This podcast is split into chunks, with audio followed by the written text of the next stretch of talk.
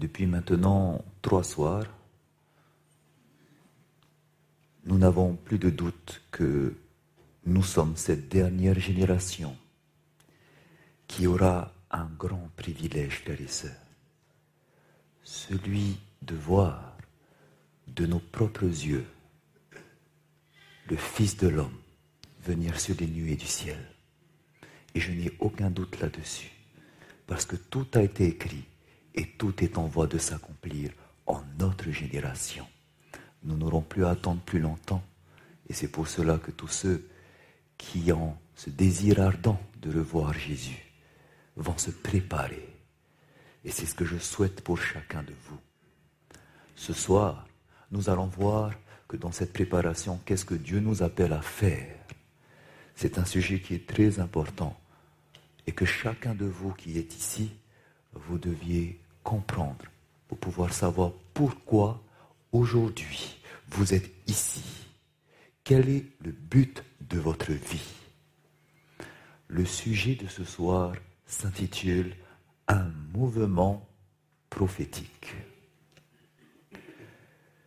Hier soir, nous avons vu que la vérité a été jetée par terre et que ce système nommé la petite corne a réussi dans ses entreprises et que Dieu a suscité un mouvement, le mouvement de la réforme pour restaurer la vérité.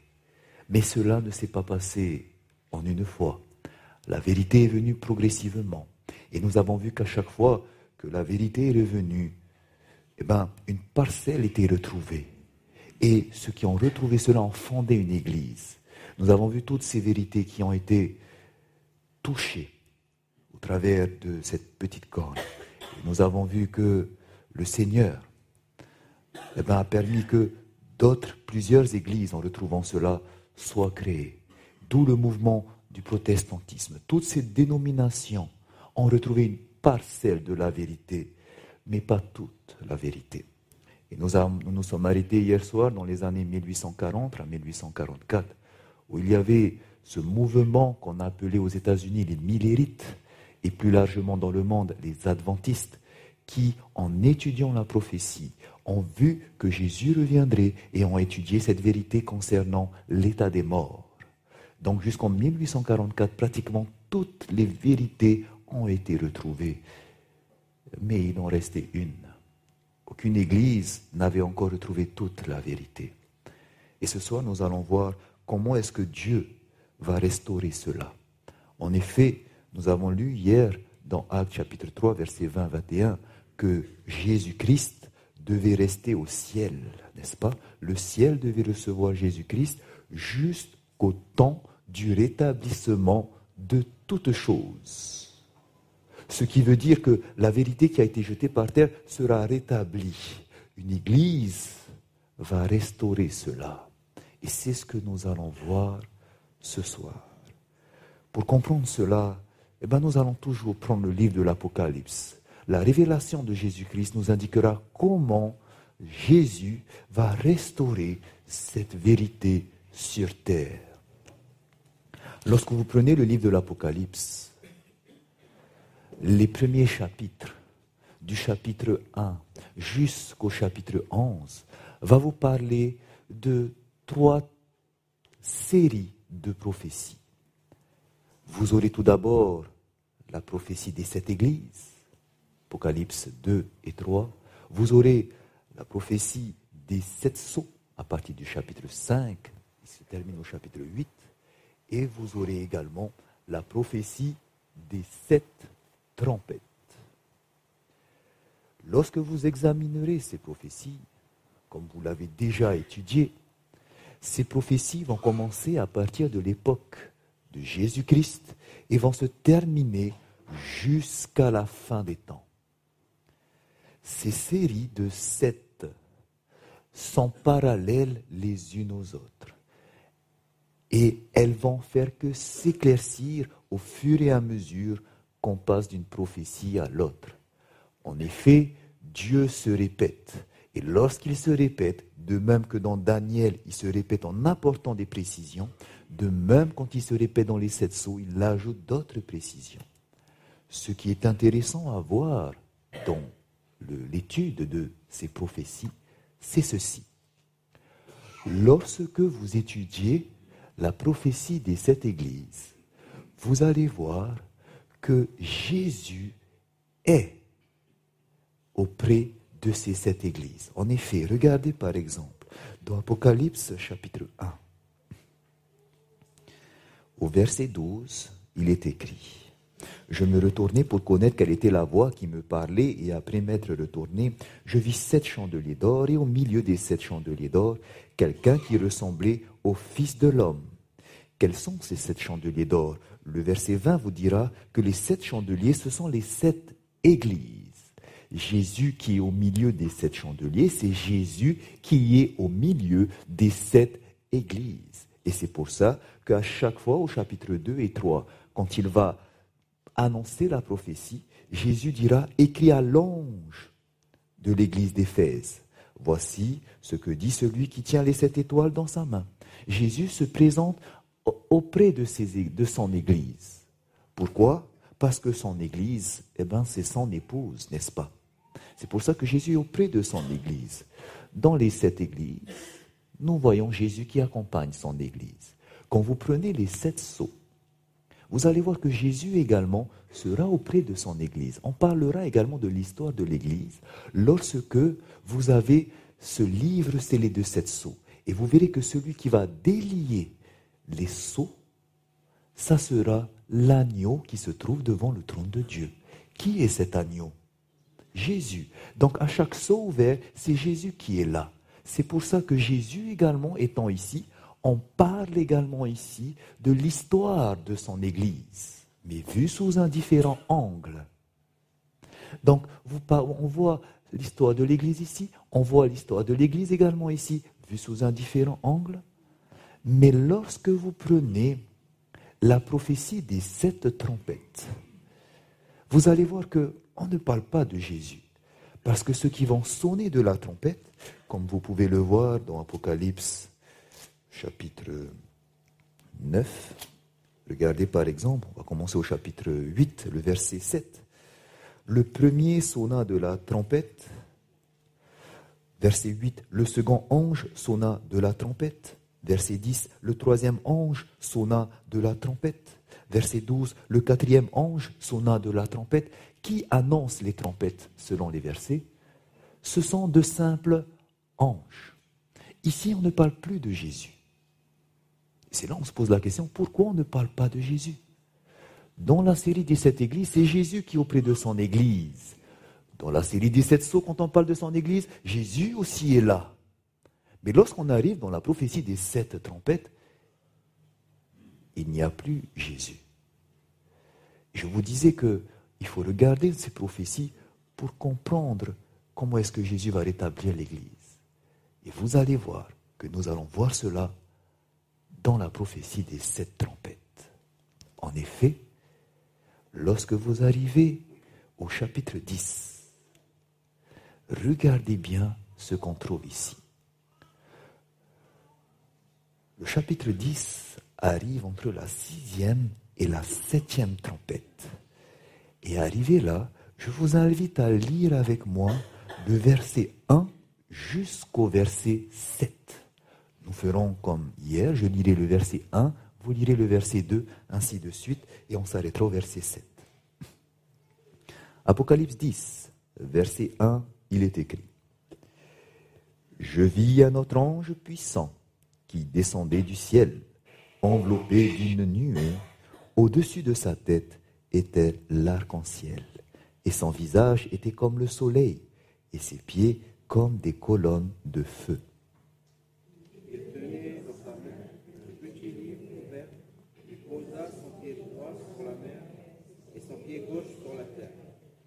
Et il cria d'une voix forte comme rugit un lion. Quand il cria, les sept tonnerres firent entendre leur voix.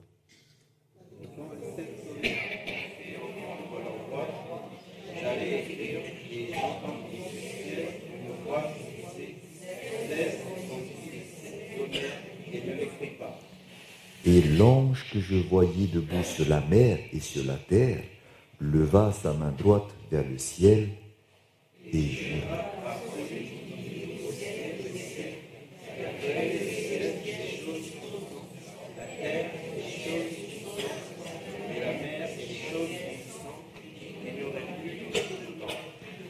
Mais qu'au jour de la voix du septième ange, quand il sonnerait de la trompette, le mystère de Dieu s'accomplirait comme il l'a annoncé à ses serviteurs, les prophètes.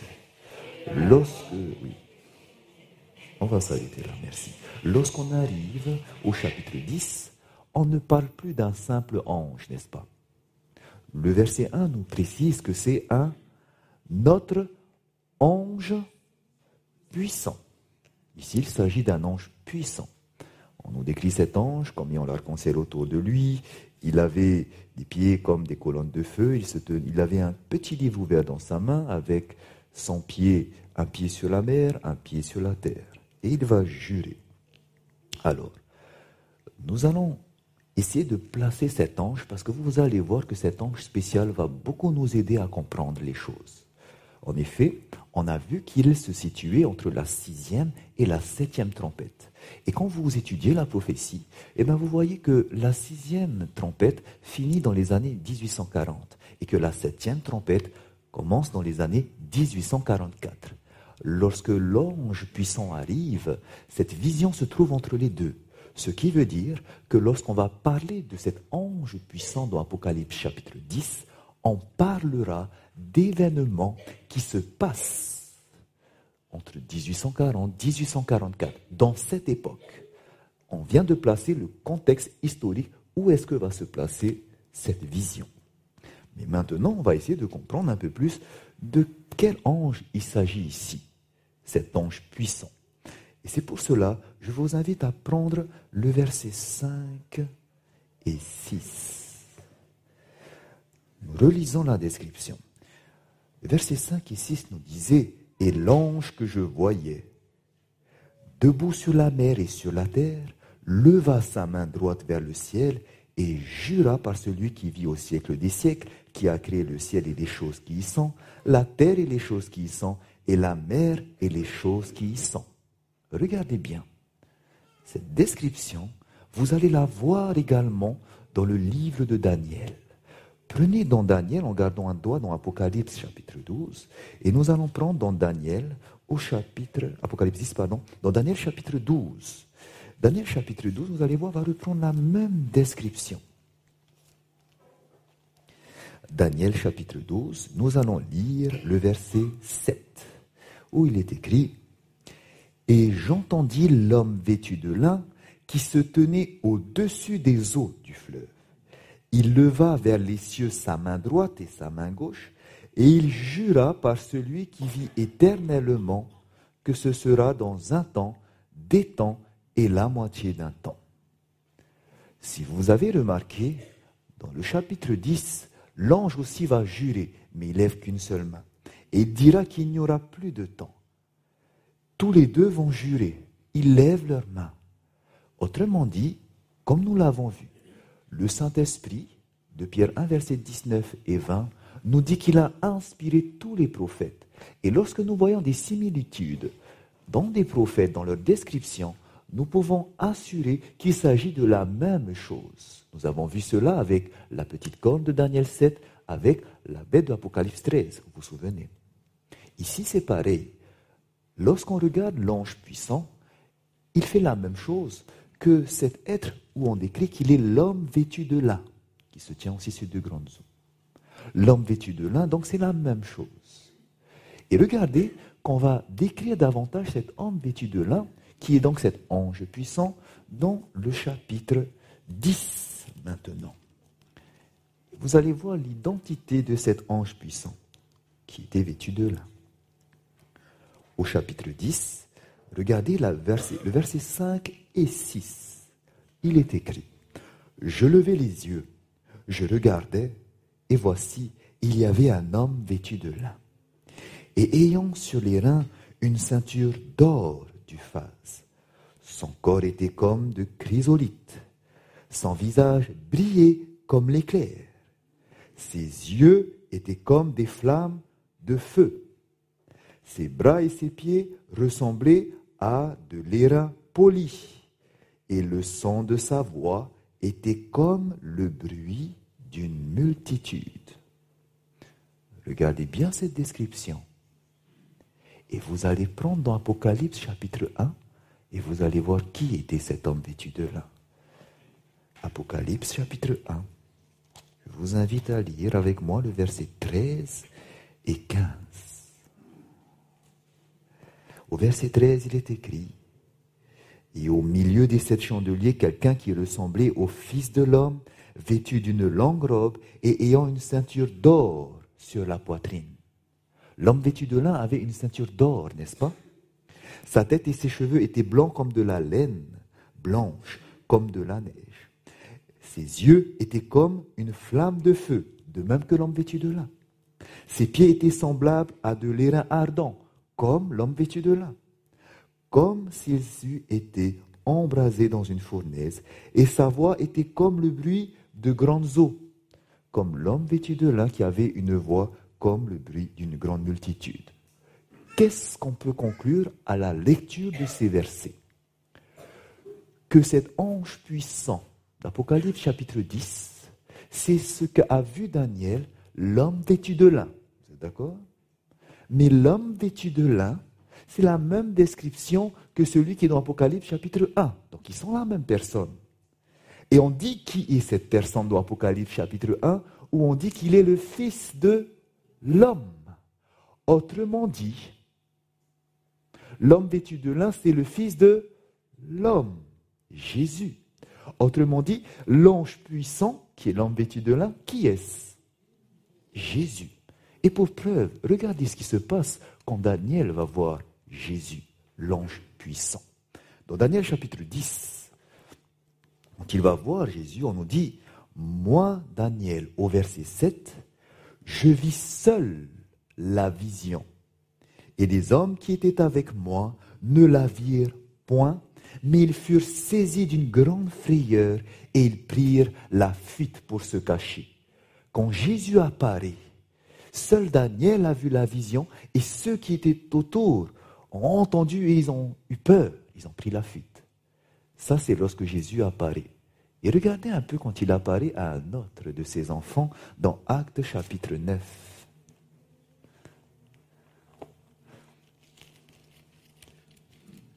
Dans Actes chapitre 9, pardon, Actes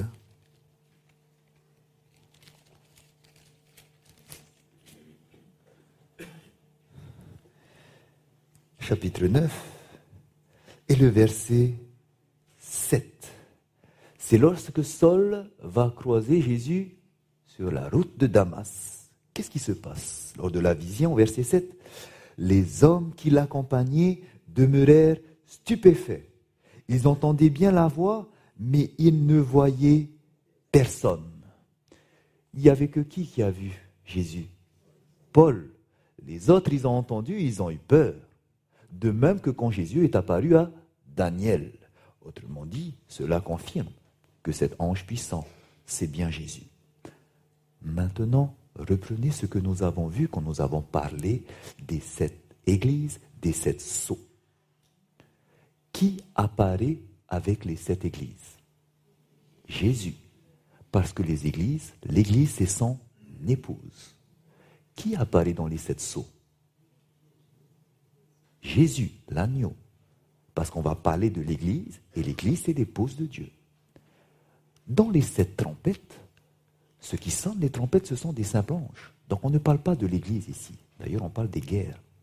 Mais, dans un moment, dans les sept trompettes, on voit un ange puissant. Qui est qui? Jésus.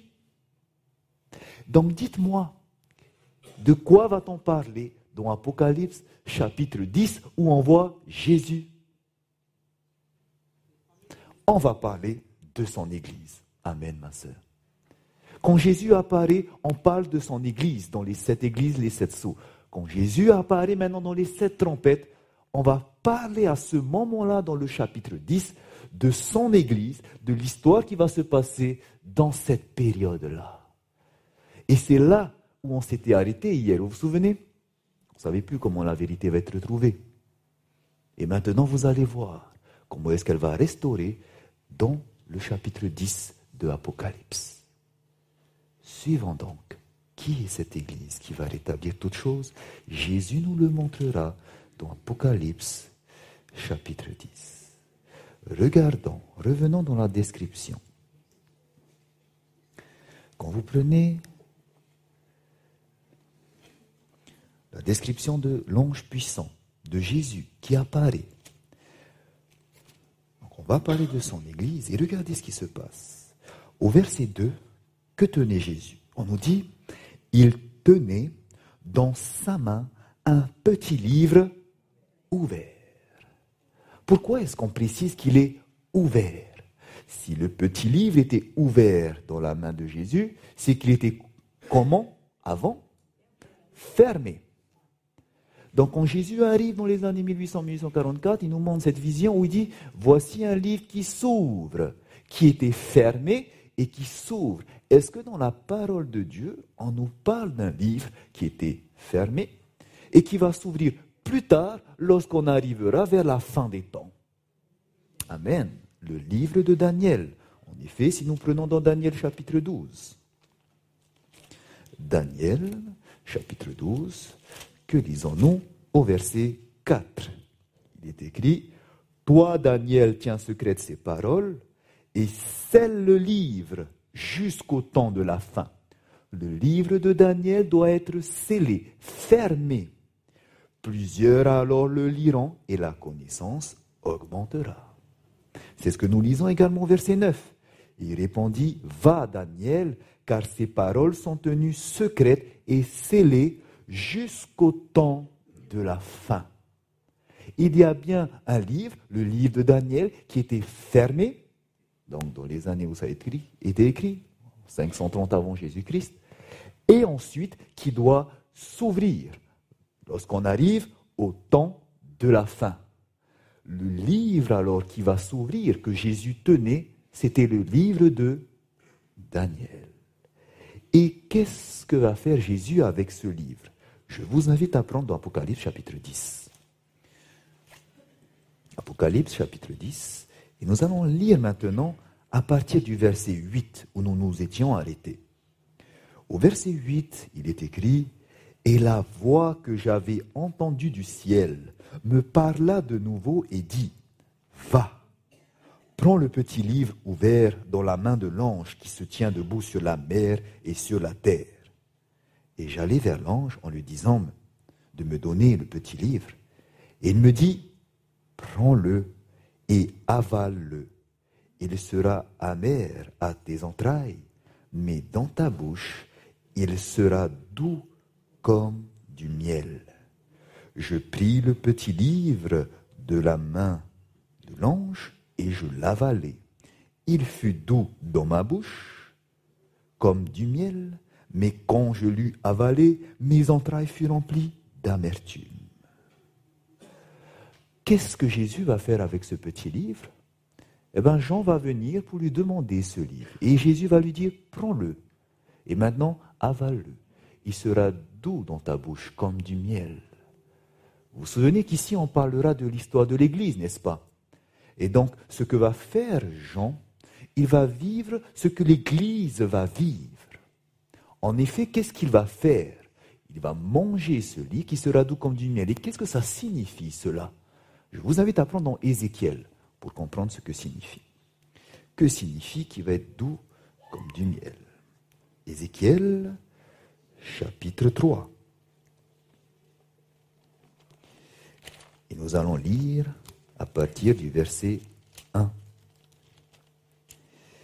Ézéchiel, chapitre 3, verset 1, il est écrit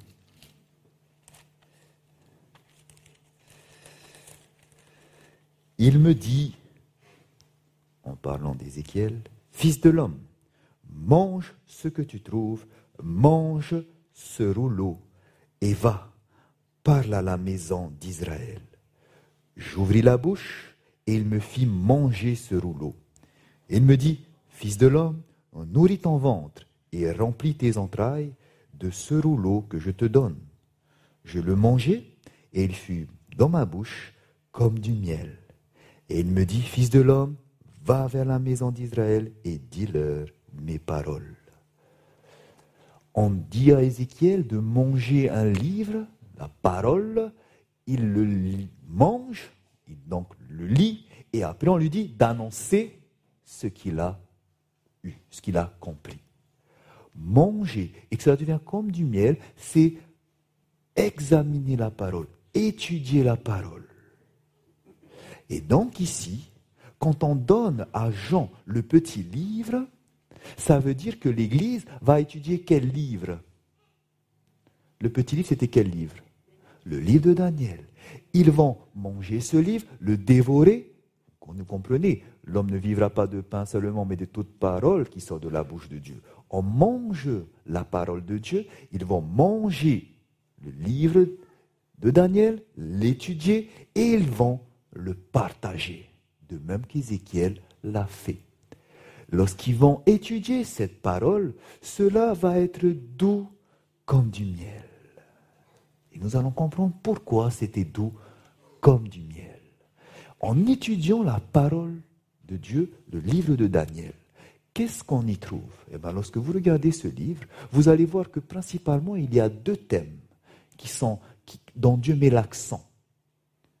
Dieu met l'accent sur deux thèmes. En effet, quand il va répéter la vision de Daniel 2, la statue, il va appuyer sur quelque chose où Daniel va attirer l'attention. Il s'agissait de la petite corne. Et lorsqu'il va répéter encore dans Daniel chapitre 8, il va appuyer encore la même vision. Il va répéter avec le bélier et le bouc, mais il va ajouter un détail qu'il a déjà dit dans Daniel 7. Il s'agissait ici du jugement. Deux prophéties, deux points importants dans le livre de Daniel. La petite corne et le jugement. Et c'est ce que va étudier l'Église à cette époque. La petite corne, pourquoi ils vont l'étudier? Eh bien parce que Paul avait dit que Jésus ne pourra pas revenir tant qu'il n'y a pas le Fils de la perdition qui vienne apparaître. C'est ce que vous lisez dans 2 Thessaloniciens au chapitre 2. Paul disait que personne ne vous abuse, ne vous séduise. Ils disent que Jésus est revenu. Non, non, non, car il faut d'abord que l'homme de la perdition vienne, qu'il y ait l'apostasie qui vienne. Et donc, quand ils ont vu, quand ils ont reconnu, souvenez-vous, les réformateurs, que l'apostasie est venue, à partir de ce moment, ils savent qu'une fois qu'il est venu, il doit ensuite avoir le retour de Jésus. Mais en étudiant le livre de Daniel, ils ont vu que cette apostasie, la petite corne, va régner pendant combien de temps? Un temps, des temps et la moitié d'un temps, qui a commencé en 538 et qui devait se terminer son règne 1260 années plus tard et terminer donc en 1798. Arrivé à cette époque, quand ils ont vu que l'apostasie, le fils de la perdition, est passé, maintenant qu'est-ce qui doit arriver? Le fils de l'homme doit arriver. Et c'est pour ça qu'ils ont commencé à prêcher qu'alors doit venir le jour du jugement, qui est la purification du sanctuaire prophétisé dans Daniel 8.14 de 1300 soirs et matins, et le sanctuaire sera purifié, parce que maintenant est passé le fils de la perdition, maintenant le sanctuaire dont il pensait que c'était la terre, comme Pierre l'avait dit dans 2 Pierre 3, que lorsque Jésus reviendra, il va purifier la terre par le feu. Donc il pensait que maintenant il va rester cette prophétie, Jésus va revenir à la fin des 2300 soirs et matins. Ces deux prophéties, la petite corne, dont le règne cessait en 1798, annonçait alors que le jugement, c'est-à-dire le retour de Jésus dans leur compréhension, allait arriver. Et donc, ils avaient prophétisé que cela va se passer à la fin des 2300 soirs et matins en 1844.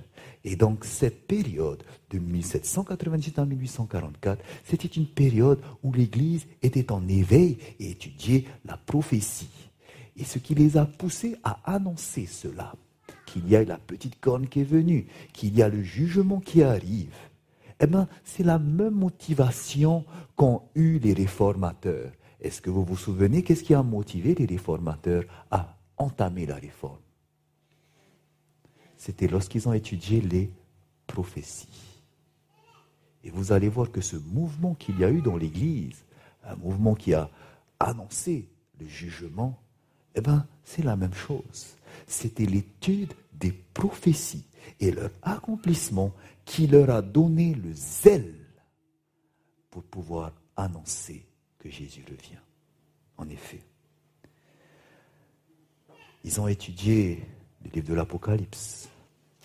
Et par exemple, ils ont vu que l'étude des sept sceaux, lorsqu'on arrivait au sixième sceau, que quelque chose se passait. Regardez avec moi dans Apocalypse chapitre 6.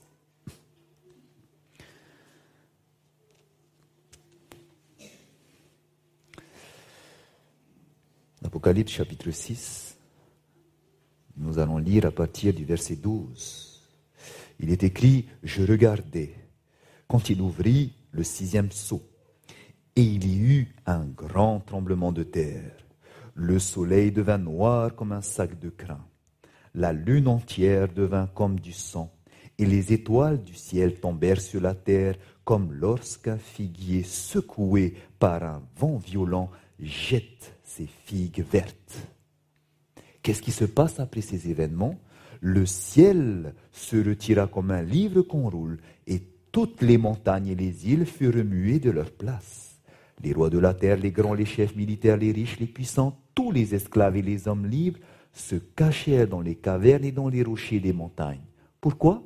Regardez le verset suivant, on nous dit, il disait aux montagnes et aux rochers, tombez sur nous et cachez-nous devant la face de celui qui est assis sur le trône et devant la colère de l'agneau, car le grand jour de sa colère est venu et qui peut subsister? Suite à ces trois événements qui sont le grand tremblement de terre, le soleil qui devient noir et la lune changée en sang, ainsi que la chute des étoiles, qui est-ce que vient apparaître? Jésus. Et donc, quand ils ont étudié ces prophéties-là, ils ont vu que des événements devaient se passer dans le ciel avant que Jésus ne revienne. Et ces événements, qui sont le grand tremblement de terre, le soleil noir et la lune en sang, et la chute des étoiles, se sont passés. En effet, en 1755 a été enregistré le plus grand tremblement de terre que la Terre n'a jamais connu. À l'époque, l'échelle de Richter n'avait pas encore été inventée. Mais comment est-ce qu'on sait que c'est le plus grand tremblement de terre? C'est parce qu'à plusieurs milliers de kilomètres, il a été ressenti. L'épicentre se trouvait à Lisbonne, au large du Portugal. Il y a eu ce plus grand tremblement de terre qui s'est passé le 1er novembre 1755. Voici une fresque de ce tremblement de terre. En effet, ce tremblement de terre a détruit presque entièrement la ville de Lisbonne.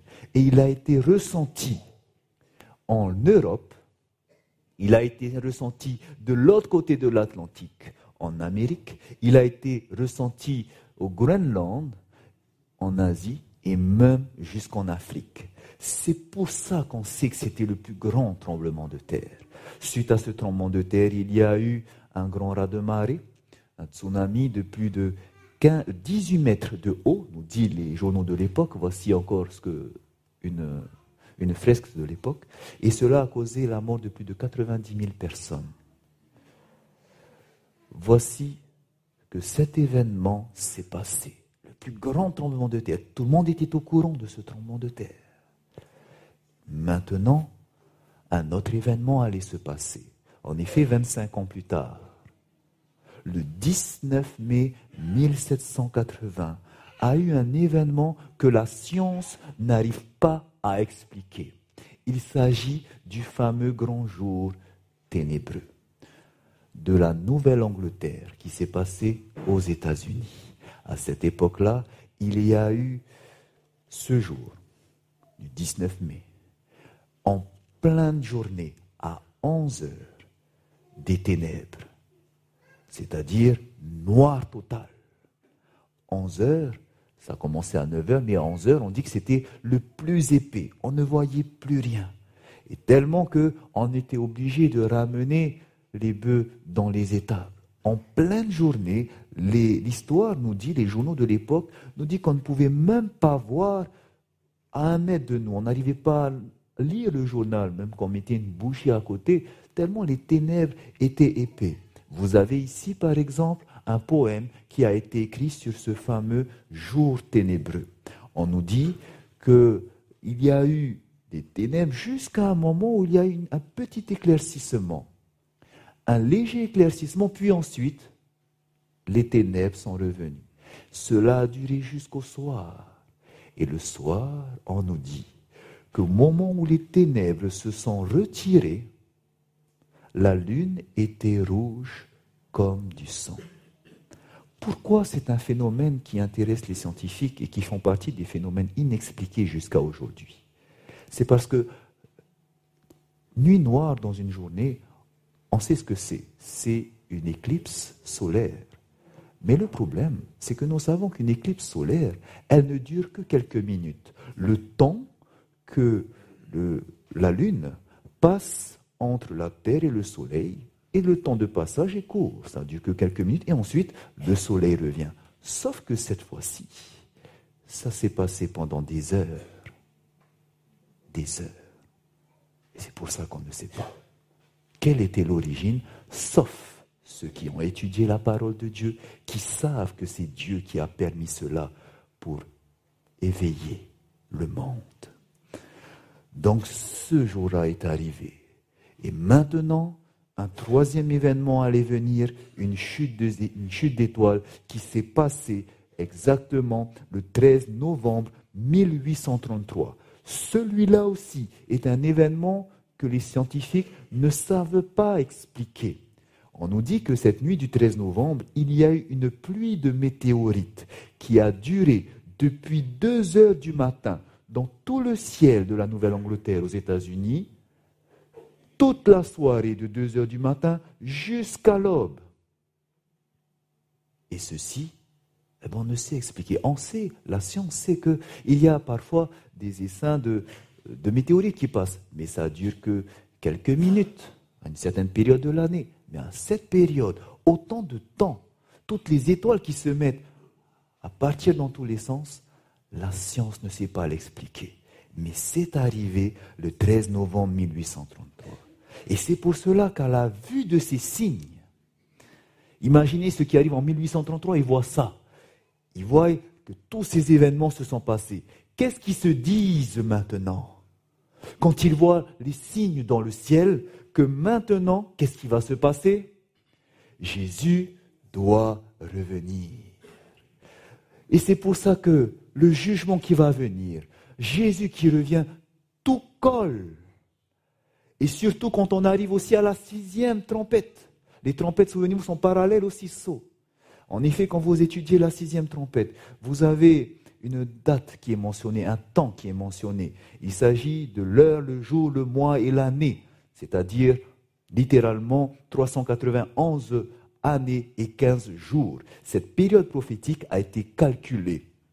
Et on nous dit que Josiah Litch, à l'époque, prophétisait, disait que si cette période était exacte, il devait se passer quelque chose, où l'armée, ou euh, l'empire byzantin, c'est-à-dire les Turcs à l'époque, devait tomber. Et qu'est-ce qui s'est passé? Il avait prophétisé ça du temps à l'avance. Et quand ils ont vu que ce jour-là, c'est-à-dire ça s'était terminé le 11 août 1840, quand ils ont vu que cette date-là est arrivée exactement ce qu'il a dit, c'est-à-dire que l'Empire turc, à ce moment-là, il avait demandé l'aide aux nations européennes pour venir le soutenir contre une guerre qu'il a eue contre l'Égypte. Et ça a montré qu'ils sont tombés, cet empire qui avait duré pendant si longtemps. Et quand ils ont vu qu'il a demandé l'aide aux nations européennes, quatre nations d'ailleurs, et qu'est-ce qui va se passer? Eh bien, ils ont vu que ça y est, la prophétie est tombée, la sixième trompette est arrivé. Autrement dit, si la sixième trompette est venue, la dernière trompette doit venir, la septième. Et la dernière trompette, qui doit la sonner? Il pensait que ça allait être Jésus, car il est écrit au son de la dernière trompette. Jésus reviendra de Thessaloniciens, n'est-ce pas? Thessaloniciens 4, pardon. Et donc, regardez, à Corinthiens 15, verset 52, on nous dit à la dernière trompette, Jésus revient. Et donc, sixième est sonné, septième, Jésus doit revenir. Quand ils ont mis conjointement toutes ces prophéties, une chose pour eux était claire. Le jour du jugement, le retour de Jésus devait se faire. Et cela a été proclamé dans le monde entier. Il y a eu un mouvement, un réveil religieux puissant. Il a été proclamé par Wolf, Joseph Wolf qui était juif allemand en Afrique, en Égypte, en Syrie, en Turquie, en Asie, en Inde que Jésus allait revenir. Bengel, un pasteur luthérien, va prophétiser en Allemagne que Jésus allait revenir. En France, c'était Gossen, au travers des enfants, qui annonçait que Jésus allait revenir. En même temps, partout dans le monde, il y a eu ce mouvement qui annonçait le jugement, le retour de Jésus.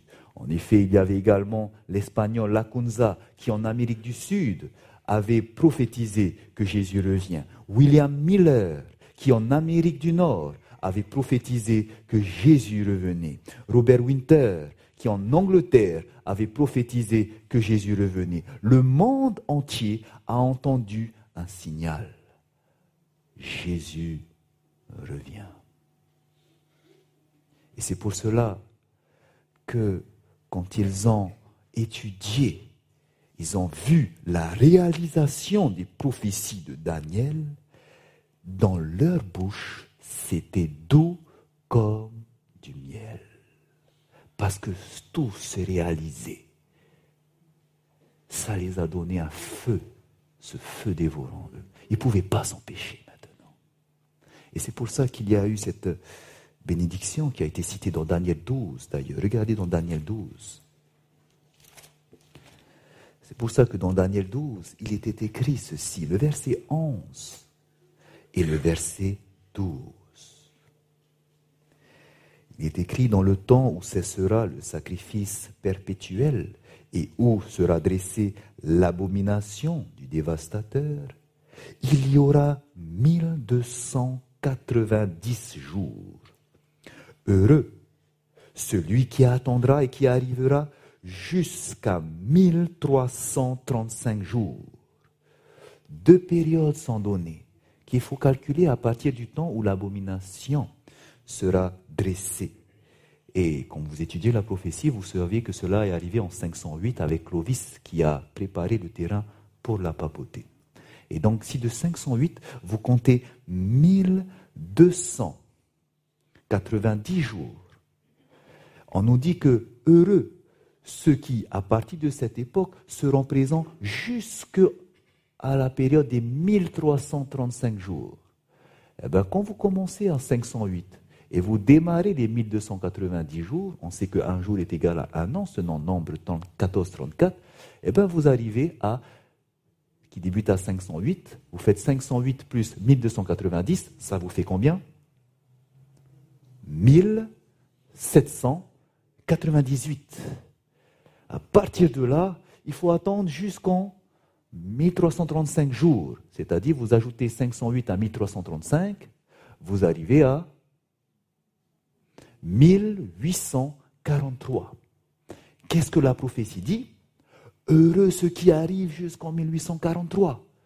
Entre cette période de 1790 à 1843, vous allez voir quelque chose se passer. Ils ont vu quoi? L'accomplissement des prophéties. Et c'est pour ça qu'ils ont prophétisé. Et ils n'avaient pas peur de le faire parce que tout était accompli. Tout est accompli. Maintenant, on y va. Et c'est ce qui va se passer aussi pour le peuple de Dieu, frères et sœurs, à la fin des temps. Donc, parce qu'ils ont vu cela s'accomplir, ils ont vu que c'était beau la parole de Dieu, c'était doux comme du miel, mais une fois que c'est entré dans les entrailles, là ça a changé de goût, on nous dit que c'est devenu amer. Et nous savons pourquoi c'était devenu amer, n'est-ce pas?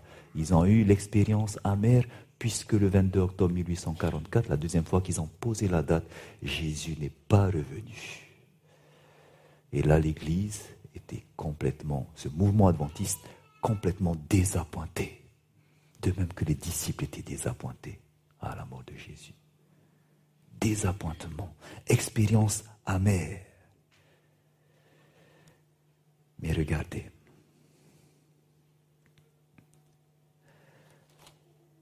nous savons pourquoi ils se sont trompés, n'est-ce pas? Aujourd'hui, nous avons le recul. Nous savons qu'ils se sont trompés parce que dans Apocalypse chapitre 10,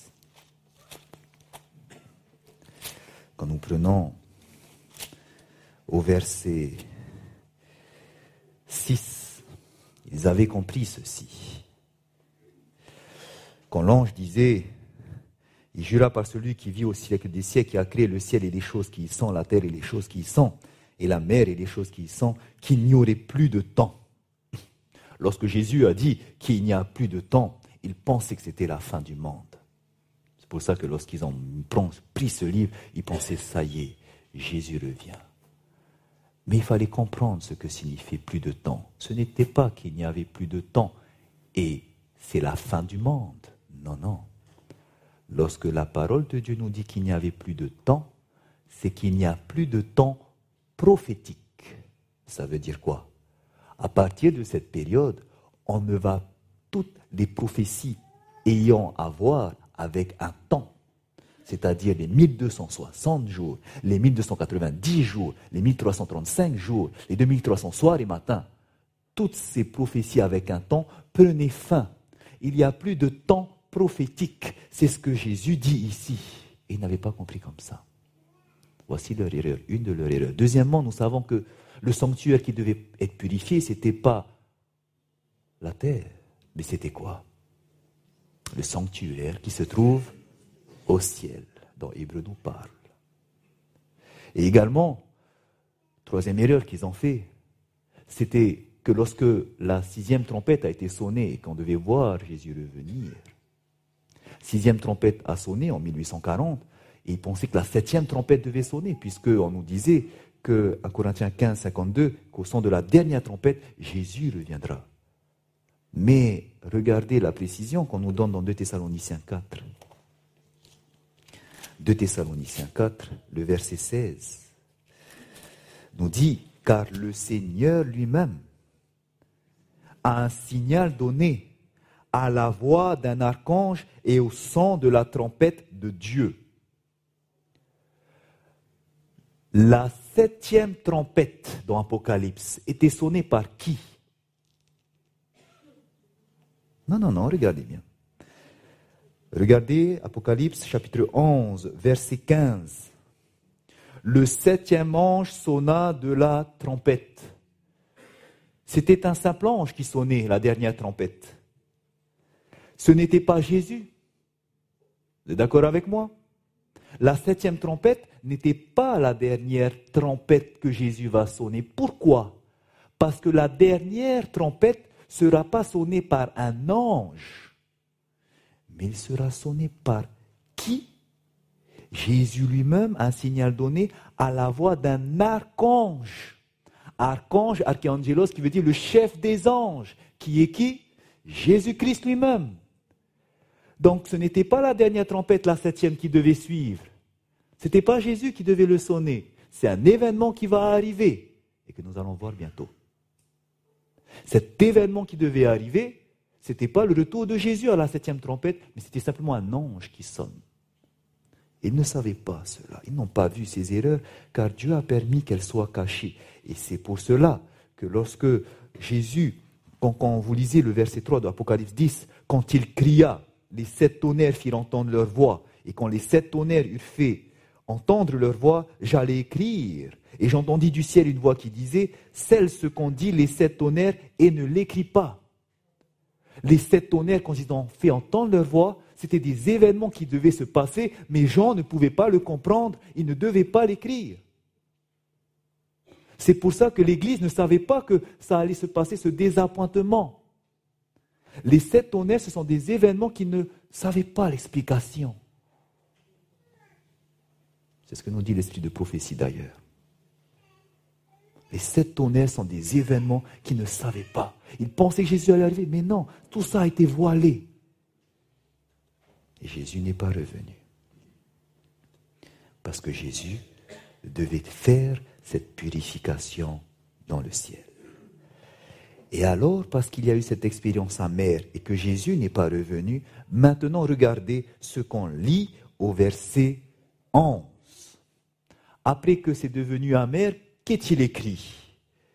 Puis on me dit, il faut que tu prophétises de nouveau sur beaucoup de peuples, de nations, de langues et de rois.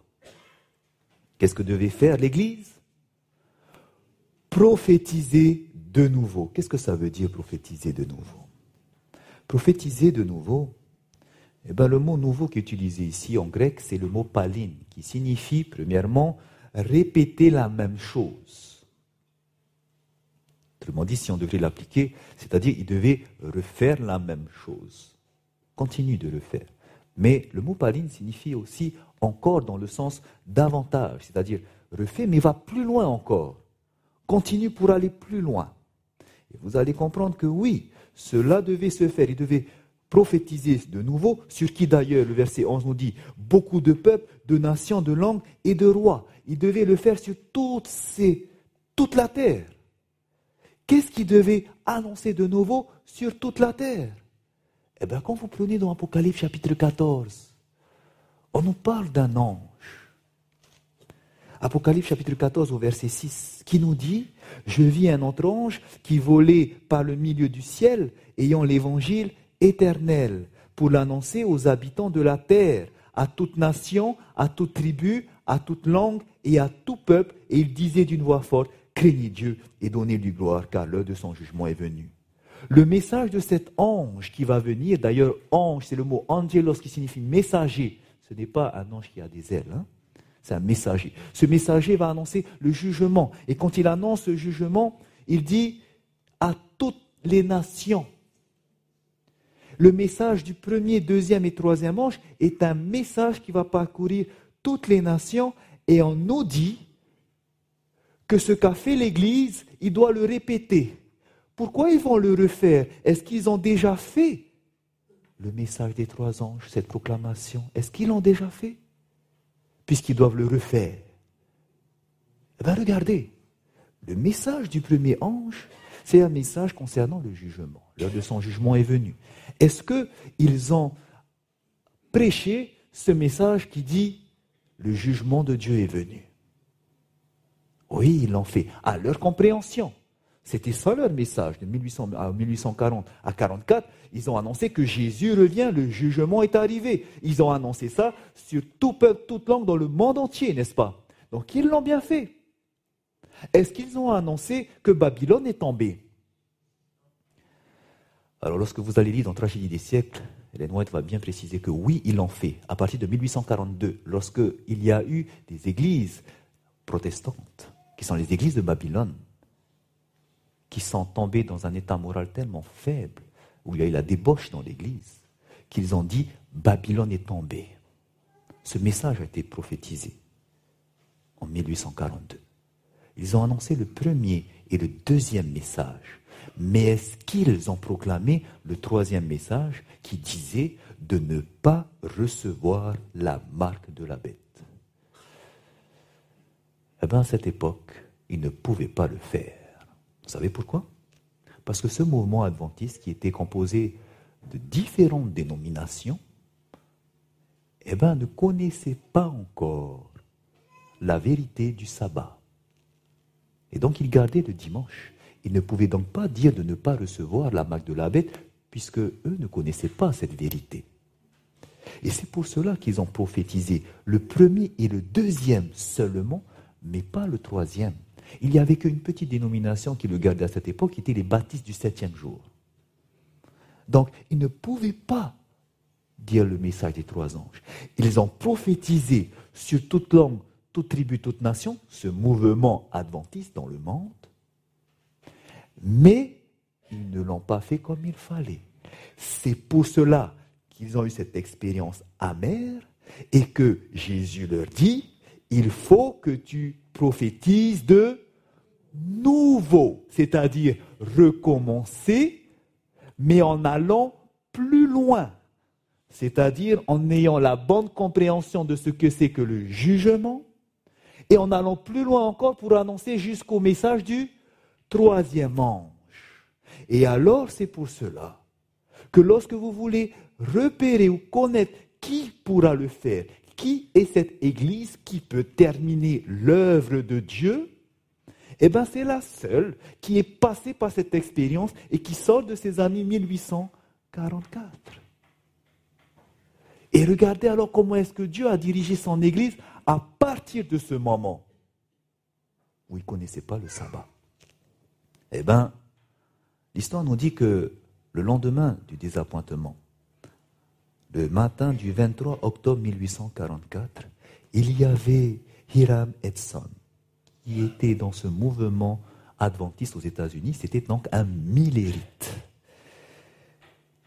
Et lui, quand il a eu ce désappointement, eh ben, il est parti rejoindre des frères. Et en traversant un champ de maïs, on nous dit qu'il y a eu, il a reçu une vision. Et voici ce qu'il va raconter à ce moment-là. Nous sommes partis et en passant à travers un grand champ, j'ai été arrêté à mi-chemin du champ. Le ciel semblait ouvert à ma vue et j'ai vu distinctement et clairement qu'au lieu que notre souverain sacrificateur sortait du lieu très saint du sanctuaire céleste pour venir sur cette terre le dixième jour du septième mois à la fin des 2300 jours, il entrait pour la première fois ce jour-là dans le second appartement de ce sanctuaire et qu'il avait une œuvre à accomplir dans le lieu très saint avant de venir sur la terre. Il a eu cette vision de Jésus-Christ qui est entré dans le lieu très saint. Et cela, ce grand désappointement, a été prophétisé dans Malachie. En effet, il est écrit, et soudain entrera dans son temple le Seigneur que vous cherchez et le messager de l'alliance que vous désirez. L'Église attendait le messager de l'alliance Jésus-Christ, mais ils ne l'ont pas trouvé parce qu'il est entré où? Dans son temple, dans le lieu très saint. Que s'est-il passé alors Quand il a compris que Jésus est entré dans le lieu très saint, ils ont commencé à étudier cette vérité sur le sanctuaire. Mais également, à côté de cela, un autre minérite du nom de Joseph Bates va étudier également une autre vérité. En effet, il va rencontrer cette femme qui était membre de l'église baptiste du septième jour, du nom de Rachel Ox qui va lui parler que leur dénomination gardait le sabbat, le septième jour, le samedi. Et lorsqu'il va voir cela, il va comprendre qu'en réalité, oui, ils vont faire une étude biblique et que oui, ce jour-là, c'est le samedi et non le dimanche, comme la plupart, la majorité des minérites le faisaient. Et donc, il a vu qu'il fallait garder le sabbat. Il va commencer à rédiger, à rédiger des, euh, pardon, à rédiger des articles et excusez-moi, je vous ai dit que c'était Rachel Ox qui l'avait rencontré, mais en réalité c'est Frédéric Pribel qui l'a rencontré, qui était un pasteur méthodiste, lui aussi millérite, et qui gardait le sabbat. Et c'est lui qui avait rencontré Rachel Ox et qui a eu l'étude sur le sabbat. Et en rencontrant Frédéric Pribel, ce pasteur, c'est là qu'il a accompli la vérité du sabbat. Et après avoir rencontré Frédéric Pribel, il va écrire un article sur le sabbat et en 1846, cet article qu'il a écrit, il va le remettre à un couple qui venait de se marier. Il va donner cela à Ellen White et à James White. Et lorsque eux vont lire cet article, ils seront d'accord avec ce qu'a écrit Joseph Bates concernant le sabbat. Et ces personnes vont commencer à garder le sabbat. Cette vision que Hélène White va recevoir plus tard, elle recevra une vision qui confirmera cela. Lorsqu'elle va voir Jésus-Christ entrer dans le lieu très saint et elle va voir devant elle l'âge de l'alliance qui va s'ouvrir avec à l'intérieur les deux tables de la loi, quatre commandements sur l'un, six commandements sur l'autre, et le quatrième commandement qui brillait davantage. Et cela va appuyer toutes leurs recherches. Et ils vont commencer à garder le sabbat. Et ces dénominations qui étaient parsemées un petit peu partout, qu'on appelait les adventistes, eh bien, ils vont garder le sabbat. Et ils vont commencer à se fédérer ensemble. Ils vont commencer à s'organiser. Et c'est seulement en 1860 qu'ils vont s'organiser et prendre ce nom que Dieu va leur donner d'ailleurs d'église adventiste du septième jour. Elle sera enfin organisée. Et trois ans plus tard, en 1863, sera établie la conférence générale de l'église adventiste du septième jour. Autrement dit, à partir de là, le Seigneur va diriger cette Église en envoyant à Ellen White plusieurs visions. Lorsque ils étudiaient la parole de Dieu et qu'ils ne comprenaient pas davantage, Dieu a mené une vision à sa servante pour faire comprendre ce que la parole de Dieu disait. Elle a reçu durant son ministère plus de 2000 visions et elle a écrit plus de 55 000 pages de ces visions. Et tout cela a été prophétisé. En effet, quand nous lisons dans Apocalypse 12, verset 17, ce qu'a vécu cette Église a été prophétisé car il est écrit à la fin que le dernière Église, le reste de la postérité de la femme, le dragon sera en colère contre elle, à ceux, au reste de sa postérité, à ceux qui gardent les commandements de Dieu et le témoignage de Jésus. Le reste doit garder les commandements de Dieu donc le sabbat, ils doivent le retrouver. Mais aussi, ils ont le témoignage de Jésus, qui est selon Apocalypse 19, verset 10, l'esprit de la prophétie. Cette dernière Église doit avoir le don de l'esprit de prophétie qui s'est manifesté en son sein. Et cela est vérifié au travers d'Ellen White. Cette Église est passée par cette expérience amère. Elle est née de cette expérience amère. Autrement dit, frères et sœurs, aujourd'hui, le reste de la postérité de la femme, le Seigneur est en train de lui dire, il faut que tu prophétises de nouveau. Et ces personnes qui doivent le faire, ce n'est nul autre sur cette planète que vous et moi.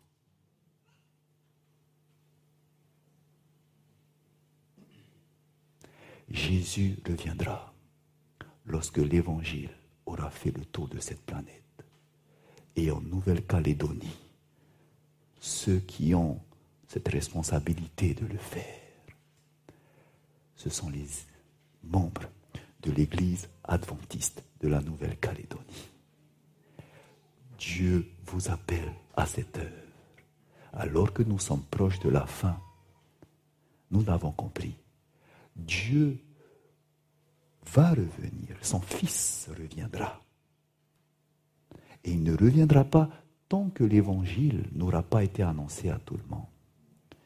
Mais sachez une chose, que cela va se faire. Vous pensez que ça sera impossible à se terminer dans le peu de temps parce que nous avons vu que tous les signes sont là. Et sachez qu'après la loi du dimanche, le temps sera très court avant que Jésus ne revienne. Et donc on se dit qu'il ne nous reste plus que quelques années ce qui veut dire que sur cette, dans ce pays, tout le monde doit le connaître. Oui, cela va se faire. Pas par votre puissance, mais on nous parle de la pluie de l'arrière-saison qui va terminer l'œuvre de Dieu avec une rapidité inouïe. Alors qu'on se dit que c'est impossible, vous allez voir que Dieu va faire des miracles. Mais ceux que Dieu va utiliser, cette Église militante qui doit se préparer c'est l'Église adventiste de septième jour. C'est pour cela que Dieu appelle cette Église à se réveiller. Dans le monde, sur ces 7 milliards d'habitants, Dieu a les yeux fixés sur ces 20 millions d'habitants qui sont membres de cette Église, qui sont disséminés sur cette terre.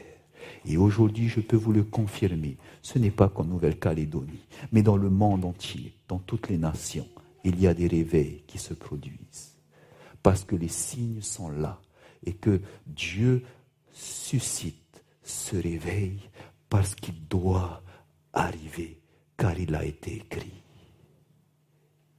Aujourd'hui, Dieu est en train de préparer les cœurs. préparer les cœurs à recevoir ce message. Si nous existons, frères et sœurs, si vous êtes là, c'est parce que vous avez une mission à jouer. Notre rôle, ce n'est pas de venir chaque sabbat simplement pour chanter, adorer. Oui, il faut le faire, mais ce n'est pas ça le but de notre existence. Parce qu'on finit simplement par venir y faire partie d'un club. Ce n'est pas un club dont on fait partie, frères et sœurs. Chaque sabbat, on est là pour nous fortifier parce qu'après, il faut aller. Frères et sœurs, notre but, c'est de prophétiser de nouveau le message des trois anges. Et nul ne peut le faire que vous.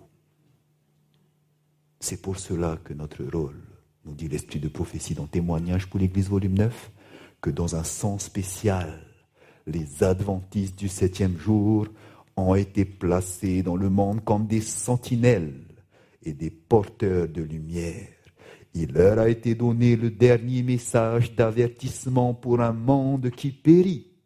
Sur eux brille une lumière merveilleuse provenant de la parole de Dieu.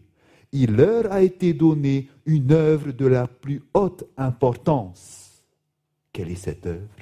La proclamation des messages du premier, second et troisième ange. Et rien ne doit nous empêcher de le faire. Nous devons fixer notre attention sur la proclamation de ce message. C'est pour cela, frères et sœurs, j'invite tout le monde à entrer dans la mission. Avec les dons que Dieu vous a donnés, utilisez-les pour vous mélanger au monde, pour gagner leur confiance. Et une fois que vous aurez sympathisé avec eux, suivez-les, dites-leur de vous suivre et de suivre Jésus. Montrez-les Jésus. Nous sommes appelés à faire cela. Et je peux vous dire que Dieu, aujourd'hui dans le monde, je me suis posé la question, comment est-ce que le monde pourrait entendre ce message, Seigneur? Qu'est-ce qui va nous aider à le faire? Et Dieu m'a montré cela et je lui dis merci. Il m'a montré ça le mois dernier. Je remercie le Seigneur. Regardez comment est-ce que Dieu est en train de préparer le terrain pour que son Église puisse maintenant venir annoncer ce message. Vous avez dû entendre parler ou vu le mois dernier à la télé un documentaire sur France Info, France TV, qui nous disait, qui nous parlait de la collapsologie. Je ne sais pas si certains ont vu. On nous dit la collapsologie ou l'idée d'une fin du monde imminente. C'est quoi la collapsologie? C'est l'assemblage de toutes les disciplines scientifiques qui parlent d'effondrement. Cela est passé dans complément d'enquête. Fin du monde si c'était sérieux. Je vous invite à regarder ce documentaire vous allez voir que ce ne sont pas des illuminés sont en train de parler de ça. Mais ce sont des scientifiques, des personnes intelligentes, il y a même des ministres à l'intérieur qui étudient les faits, réchauffement climatique, tout ce qui se passe et qui disent la Terre ne peut pas durer plus longtemps. Il va y avoir une catastrophe. Cela, c'est en France, aux États-Unis, partout dans le monde, il y a ce mouvement qui est en train de dire la fin est proche. Et ils se préparent. Ils vont dans les campagnes commencer à cultiver leurs propres fruits et légumes pour se subvenir à eux-mêmes, faire leurs réserves. Il y a ce mouvement qui se passe en ce moment. Et il y a d'autres scientifiques à côté qui parlent également de ça. En effet, peut-être vous avez entendu parler de l'horloge de la fin du monde ou qu'on appelle également l'horloge de l'Apocalypse. En anglais, ils le disent The Doomsday Clock. Il a été inventé en 1947 par des scientifiques atomiques de l'Université de Chicago et qui prédisaient que la Terre arrive bientôt à sa fin. Et aujourd'hui, on est arrivé au summum, c'est-à-dire lorsque vous arrivez à minuit, ce serait la fin du monde présumé. Et donc ils ont commencé à 7 minutes en 1947 et les événements ont fluctué, mais aujourd'hui dans l'histoire, on est au plus près de minuit. 2018-2019, on nous dit qu'on est au plus près de minuit par rapport à toutes les autres années. Autrement dit, nous arrivons à cette fin. Et les gens sont en alerte, ils savent que quelque chose va se passer, mais ils ne savent pas quoi en réalité. Et nous, en tant que peuple de Dieu, nous connaissons ces choses. Et c'est pour cela qu'alors que le monde est terrifié, ils ont peur, voici que les enfants de Dieu qui ont reçu l'esprit de prophétie pourront leur donner la réponse. De même qu'en Égypte, Pharaon, ayant eu des songes, ne savait pas ce que c'était et a fait appel à Joseph. De même qu'à Babylone, Nebuchadnezzar, qui a eu des songes et qui ne savait expliquer, a fait appel à Daniel. De même, dans ce monde à la fin des temps, le monde qui ne saura ce qui se passe et qui sait qu'il y a une fin, viendront vers vous et vous demanderont qu'est-ce qui se passe? Et c'est pour ça, frères et sœurs, qu'il faut étudier la parole de Dieu. Je remercie le Seigneur qu'on ait pu filmer afin que vous puissiez regarder encore et encore pour bien visionner et bien retenir ce que vous avez appris les trois premiers jours. Car je peux vous dire que cela vous sera grandement utile. Vous aurez besoin de ça. Les gens, nous avons la réponse. Ils seront inquiets, mais vous pouvez leur donner cette paix en disant que c'est le royaume de Dieu qui arrive que Jésus, celui qui a donné sa vie pour toi, il revient te chercher et tu pourras passer la vie éternelle en haut sans avoir plus de crainte parce que tu seras toujours avec lui. Nous avons cette vérité, frères et sœurs, et Dieu a préparé le terrain. Et regardez également une deuxième façon, comment est-ce que Dieu va préparer le terrain pour que ses enfants puissent terminer avec une rapidité l'œuvre. Je remercie Dieu d'avoir utilisé une personne de la conférence générale pour le faire. Si nous pouvons mettre le sang, il s'agit de Timothy Aka. One of the topics that many Seventh-day Adventists want to know is just where are we with respect to the end of time? There's an economic framework that's been most helpful for me to visualize the relationship between finance and the things to come in the future. It's a theory called the Kondratiev wave. In 1920, a Russian economist named Nikolai Kondratiev observed that the global economy ran in cycles of about 50 to 70 years. There was a growth phase, which is called spring and summer, and then there was a plateauing of the global economy, autumn, followed by economic winter. Now, economic winters were characterized by stock market crashes, debt crisis, banking crisis, often a global depression, and followed by wars and regime changes. As we look at these Kondratiev waves over the past 200 years and compare that against prophetic events, very interesting patterns appear. Perhaps one of the most prominent things that occurred was in the year 1844, the end of one of these economic winters. William Miller had been preaching about the second coming of Christ to take place in 1844, and this coincided with that economic winter. Miller's success in preaching about the second coming of Christ may have been helped by the economic conditions of the time. People are more receptive to spiritual matters, to turn to God and to seek salvation when the conditions around them are very difficult. So this end of this economic wave came with the fulfilling of the 2300 day prophecy. Now the previous wave ended in the year 1789. This was the start of the French Revolution. And as the revolution progressed, it resulted in the arrest and the exile of the Pope in 1798. This was the end of the 1260-day prophecy. And again, there's this close tie between prophecy and the Kondratiev wave. Now, the third cycle ended in the year 1896. This was shortly after the Seventh-day Adventist Church had its 1888 experience. Ellen White wrote that in 1888 the loud cry was starting and that the latter rain was being poured out again. Unfortunately, the church and in particular its leaders were not ready for that outpouring of the Spirit, and we didn't see the ultimate fulfilling of the prophecy, which is the second coming of Christ. The next cycle that ended in 1945 was a very catastrophic cycle which had two world wars, an era which made it very difficult for the gospel work to be finished. Due to wars and the closed borders. Ellen White had lamented in the year 1903 about what might have been if we had been ready to receive the Holy Spirit. Perhaps it was a cycle that offered no opportunity to finish the work. So we look at the current cycle that we're in today. We're again in economic winter. It started in the year 2000 as the tech bubble burst and the stock market crashed. Since then, governments and central banks have taken extraordinary measures to try and fix the world economy, but their efforts have really only resulted in making things worse. But the message I want to give to people today is not so much that we're in an economic winter, but rather that this economic winter perhaps is harvest time for the church, an opportunity to finish the work that God has given us, a time when people are more receptive to the gospel message and are ready to turn to God and seek salvation.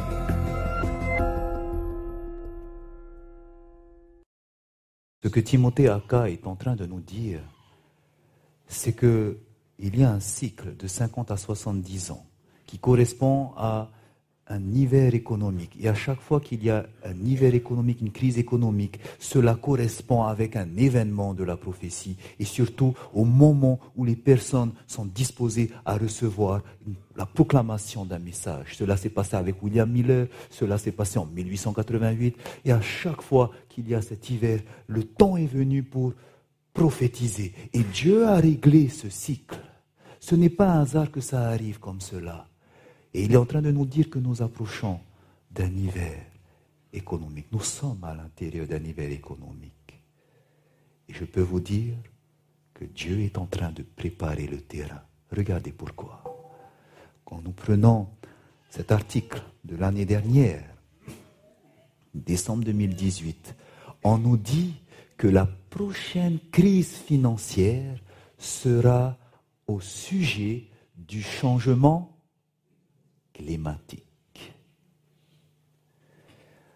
Ici, vous avez, toujours en décembre de l'année dernière, Janet Yellen, qui, était, qui est présidente de la Banque centrale des États-Unis. Elle nous dit ceci. Elle, Yellen avertit sur une autre crise financière potentielle, un gigantesque trou dans le système. Elle est dit dans cet article que la prochaine crise financière le système américain n'est pas équipé pour pouvoir contrer ça. Autrement dit, quand ça va frapper, l'Amérique va couler. Voici ce que dit également The Guardian. On nous dit le changement climatique sera la prochaine, le prochain crash mondial le plus pire. Le prochain crash économique sera mondial et il sera le pire. Et voici ce qui a été fait au début du mois en Chine. Chaque année, il y a euh, un forum de l'économie mondiale.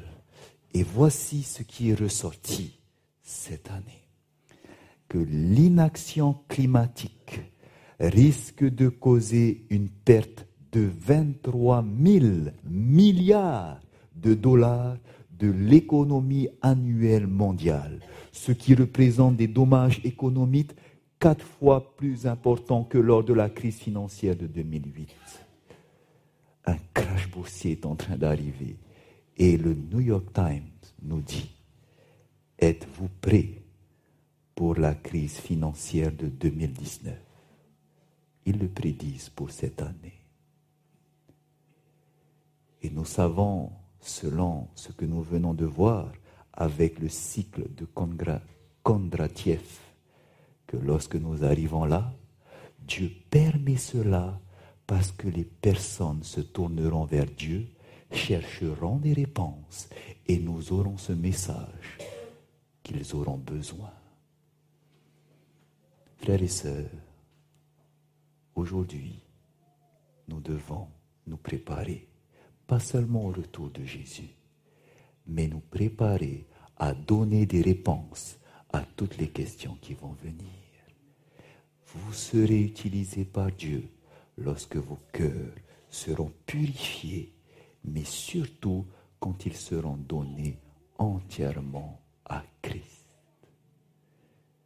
Le temps est arrivé à se donner pleinement à lui. savez, Je remercie le Seigneur de m'avoir appelé des ténèbres où j'étais. Je n'ai pas toujours été un chrétien. Je suis né dans une église, dans, dans une religion chrétienne, protestante, parce que mon grand-père était un homme très important. En Polynésie française, la religion majoritaire, c'est le protestantisme avec le catholicisme.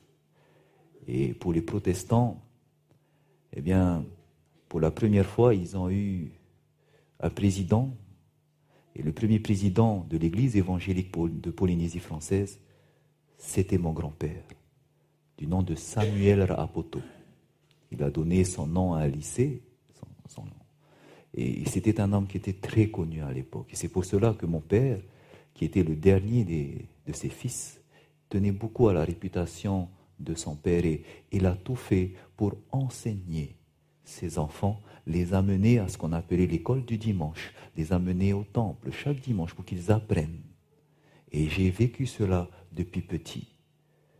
Mon père était fier de ses enfants parce qu'il les voyait suivre le chemin de son papa. Et j'ai vécu cela, mais au bout d'un moment, lorsque j'étais à l'école, j'ai étudié des choses qui étaient en contradiction avec la Bible. En effet, j'aimais beaucoup la science et je, je me suis spécialisé dans une première scientifique. Et là, j'ai appris que finalement, l'homme n'a pas été créé par Dieu, que l'homme descendait du singe. Je croyais cela parce qu'il y avait les preuves scientifiques, la datation au carbone 14, toutes ces choses confirmaient qu'il y a eu une évolution.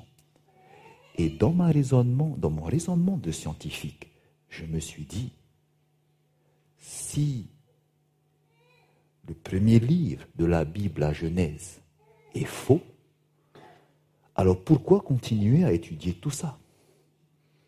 Et à partir de ce jour, je peux vous dire que j'ai laissé la Bible de côté et je ne priais plus.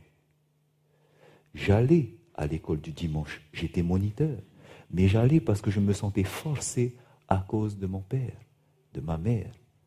Mais je leur disais, papa, maman, ça ne sert à rien d'aller. Je leur disais, ça ne sert à rien de continuer à prier. Dieu n'existe pas. Et je leur montrais preuve après preuve que Dieu n'existe pas. Et ça, c'était ma vie d'adolescent.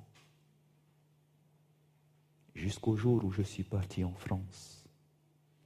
J'ai continué mes études en France parce que là, à l'époque, on s'arrêtait à la licence à l'université de Polynésie.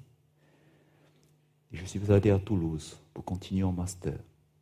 Et là-bas, eh bien, mon père est venu me rendre visite. C'était en 2009. Il est venu et il m'a demandé de l'accompagner dans une librairie chrétienne parce que souvent, le dimanche, il prend la prédication au temple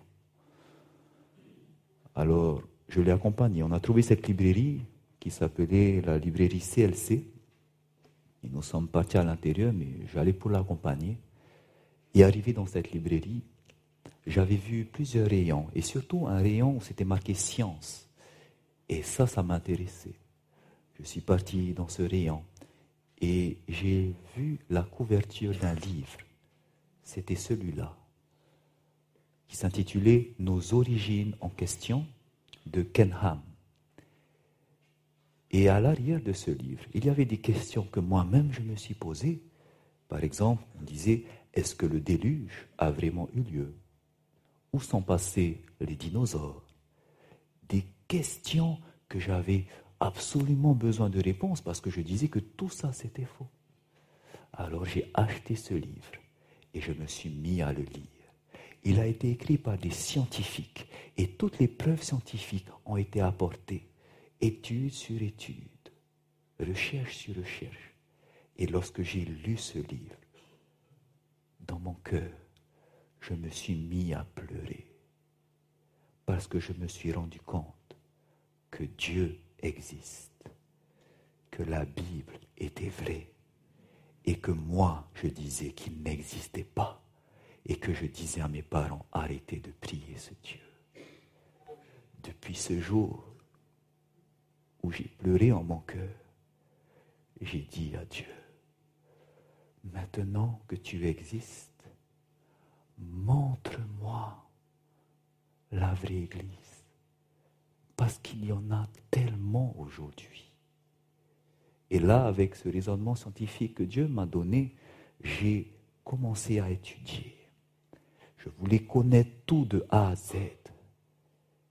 J'ai commencé mes recherches sur le sabbat. Pourquoi? Parce que ma femme avait ses parents qui fréquentaient l'église adventiste du septième jour. Et quand je les voyais qui gardaient le samedi, je me suis dit, mais pourquoi ils disent le samedi? C'est le sabbat, ils font comme les juifs. Et je voulais comprendre pourquoi. Et c'est la première chose que je voulais chercher. J'ai tapé sabbat sur Internet et je suis tombé sur un livre intitulé La grande controverse entre Christ et Satan, écrit par Ellen White, c'est-à-dire aujourd'hui appelé La tragédie des siècles. Et lorsque j'ai lu ce livre, mes yeux se sont ouverts, les écailles sont tombées et j'ai compris l'histoire de l'Église. Et je voulais en savoir d'autant plus que oui, c'est vrai, c'est le samedi, le sabbat de l'Éternel, ça a été changé, c'est vrai. Et maintenant, je voulais savoir d'autant plus, mais quelle Église maintenant? Alors je voulais savoir davantage sur l'auteur de ce livre qui était Ellen White. Et j'ai vu qu'elle était la cofondatrice de l'Église adventiste du septième jour. Et je suis parti sur un site Trois Anges qui justement donnait des vidéos. Et il y avait justement les prophéties. Et c'était ce qui m'avait touché. Je voulais savoir. La prophétie, pour un scientifique, c'est quelque chose qu'on ne peut pas expliquer, qui est vrai. C'est du 100%. Et il y avait ces études faites par Gérard Dix, qui parlait des prophéties. Et j'ai regardé toutes ces vidéos. En même temps, j'étudiais les doctrines des Mormons, j'étudiais avec des témoins de Jéhovah pour comparer, comprendre leur fonctionnement, pourquoi ils pensent comme ça? Et c'est en étudiant les prophéties que j'ai tranché et que j'ai vu qui était le vrai Dieu, parce que la prophétie dans tel mouvement, tel mouvement, tel mouvement ne correspondait pas avec l'explication biblique. Et c'est comme ça que j'ai vu que Dieu avait une église à la fin des temps et qu'elle devait correspondre à une liste d'indices. Et j'ai vu que la seule église qui collait à tous ces indices, il n'y avait qu'une seule aujourd'hui. Et c'était l'église adventiste du septième jour. Quelque chose qui s'est passé, c'est que pendant que j'étudiais cela, l'année où j'ai étudié les prophéties, c'était l'année où je repassais le CAPES. En effet, il y avait l'année précédente où j'ai passé ce concours pour être enseignant, professeur de physique-chimie, et je ne l'avais pas réussi. Le CAPES se passe en deux étapes. Vous passez d'abord les écrits, et si vous êtes parmi les premiers, vous passez ensuite les oraux, et on prend que les premiers en faisant la moyenne des deux. Et eh bien cette année-là, la deuxième année où je passais le concours, c'était cette même année où mon temps, c'était uniquement dans la parole prophétique. Je faisais que ça. Et je ne me suis pas rendu compte, mais au bout de cette deuxième année, c'est seulement lorsqu'il restait plus que deux semaines avant le concours que je me suis réveillé. Je me suis dit, Rémona, c'est peut-être le moment où il faut que tu travailles. Et là, je me suis dit, mince Seigneur, qu'est-ce que je vais faire? Toute l'année, j'ai presque rien fait. Et là, parce que j'ai trouvé Jésus-Christ, j'ai compris sa parole, j'ai compris où est-ce qu'il voulait me mener, j'ai fait une prière à Dieu. J'ai fait une alliance avec Dieu et je lui ai mis au défi. Ma prière était celle-ci. Seigneur, tu as vu que pendant toute cette année, je me suis plongé dans ta parole. Mais tu vois, il reste deux semaines et je te demande, si tu es ce Dieu puissant, donne-moi ce concours. Parce que tu me dis de rechercher premièrement le royaume des cieux. Et tout le reste ne sera donné par-dessus tout. C'est ce que j'ai fait. Alors je te prie, si tu me donnes ce concours, je te jure que lorsque je rentrerai à Tahiti, je vais me baptiser et je vais me donner entièrement à toi et que les talents que tu m'as donnés, je vais te les rendre. C'était ma prière que j'ai faite. Deux semaines, il me restait alors pour réviser. J'ai laissé la parole de Dieu de côté. Et pendant ces deux semaines, je me suis mis à réviser. Par la grâce de Dieu, c'était facile. Dieu m'a donné cette rapidité pour me souvenir de tout ce que j'ai fait. Et voilà que le concours arrive. L'écrit arrive, je le passe. Je l'ai senti que ça s'est bien passé. Et j'ai remercié le Seigneur pour ça. On attendait pour savoir si on était pris pour l'oral. Et nous avons reçu notre convocation. Je suis pris maintenant pour les oraux. J'ai dit merci Seigneur. À cette époque-là, il y avait 600 postes et nous étions 6000 à passer le concours. Alors j'ai dit Seigneur, je suis pris maintenant pour les oraux. Et je voudrais te demander, il me reste une semaine, je vais monter à Paris, s'il te plaît, aide-moi que je puisse avoir ce concours et que je puisse être au moins placé à la place 600, s'il te plaît. Je veux avoir ce concours et je te dis que quand je rentrerai, je me donnerai à toi. Et voici, la semaine passe, je révise les oraux et le jour des oraux arrive. Et il y avait deux épreuves. La première épreuve, mais arrivé à la deuxième épreuve, c'était une épreuve où il fallait tirer un sujet et ensuite il fallait l'exposer. Et il y avait un sujet qui était un sujet le plus difficile, les élèves, les étudiants le savent, il s'agissait des interférences lumineuses, et je ne voulais absolument pas tomber dessus. Mais au moment du tirage au sort, devinez quel sujet je tire? Les interférences lumineuses. Et là j'ai dit, Seigneur, pourquoi tu as fait ça? Alors j'ai reprié fort avant de préparer, Seigneur, s'il te plaît, allez, Donne-moi au moins la 600e place, je veux réussir ce concours. Et là, une heure de préparation. Et maintenant, c'est le temps d'exposer. 20 minutes d'exposer, 10 minutes de questions. Et une fois que c'est fini, je peux vous dire, j'ai pleuré parce que toute la tension est tombée. J'étais dehors et je pleurais. J'ai dit, Seigneur, ça y est, c'est fini. Maintenant, je remets tout entre tes mains. Et j'attends les résultats. On attendait les résultats, c'était la semaine d'après. Et voilà qu'il fallait aller sur Internet, aller sur le site du gouvernement, taper votre identifiant. Et après, si vous êtes pris, on vous montre votre classement. Alors, euh, la semaine des résultats arrive, je vais sur Internet, je tape mon identifiant, et voilà que les résultats sortent, et je lis. Heremwana Raapoto, 20e. J'ai tout lâché. J'ai dit, Seigneur, tu es grand. Tu m'as donné ce concours et tu ne m'as même pas mis à la fin, tu m'as mis en haut. Et j'ai dit, Seigneur, maintenant, tu as fait ta part et je vais faire ma part. Je tiendrai ma promesse. Et c'est ce que j'ai voulu faire en rentrant. J'étais décidé à me baptiser. Mais il y avait un grand obstacle c'était mes parents et mon père surtout.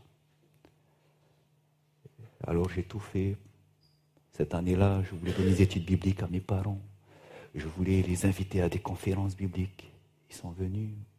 il y avait une conférence, parce que je voulais absolument me baptiser cette année. mon papa ne voulait pas venir, il n'y avait que ma maman.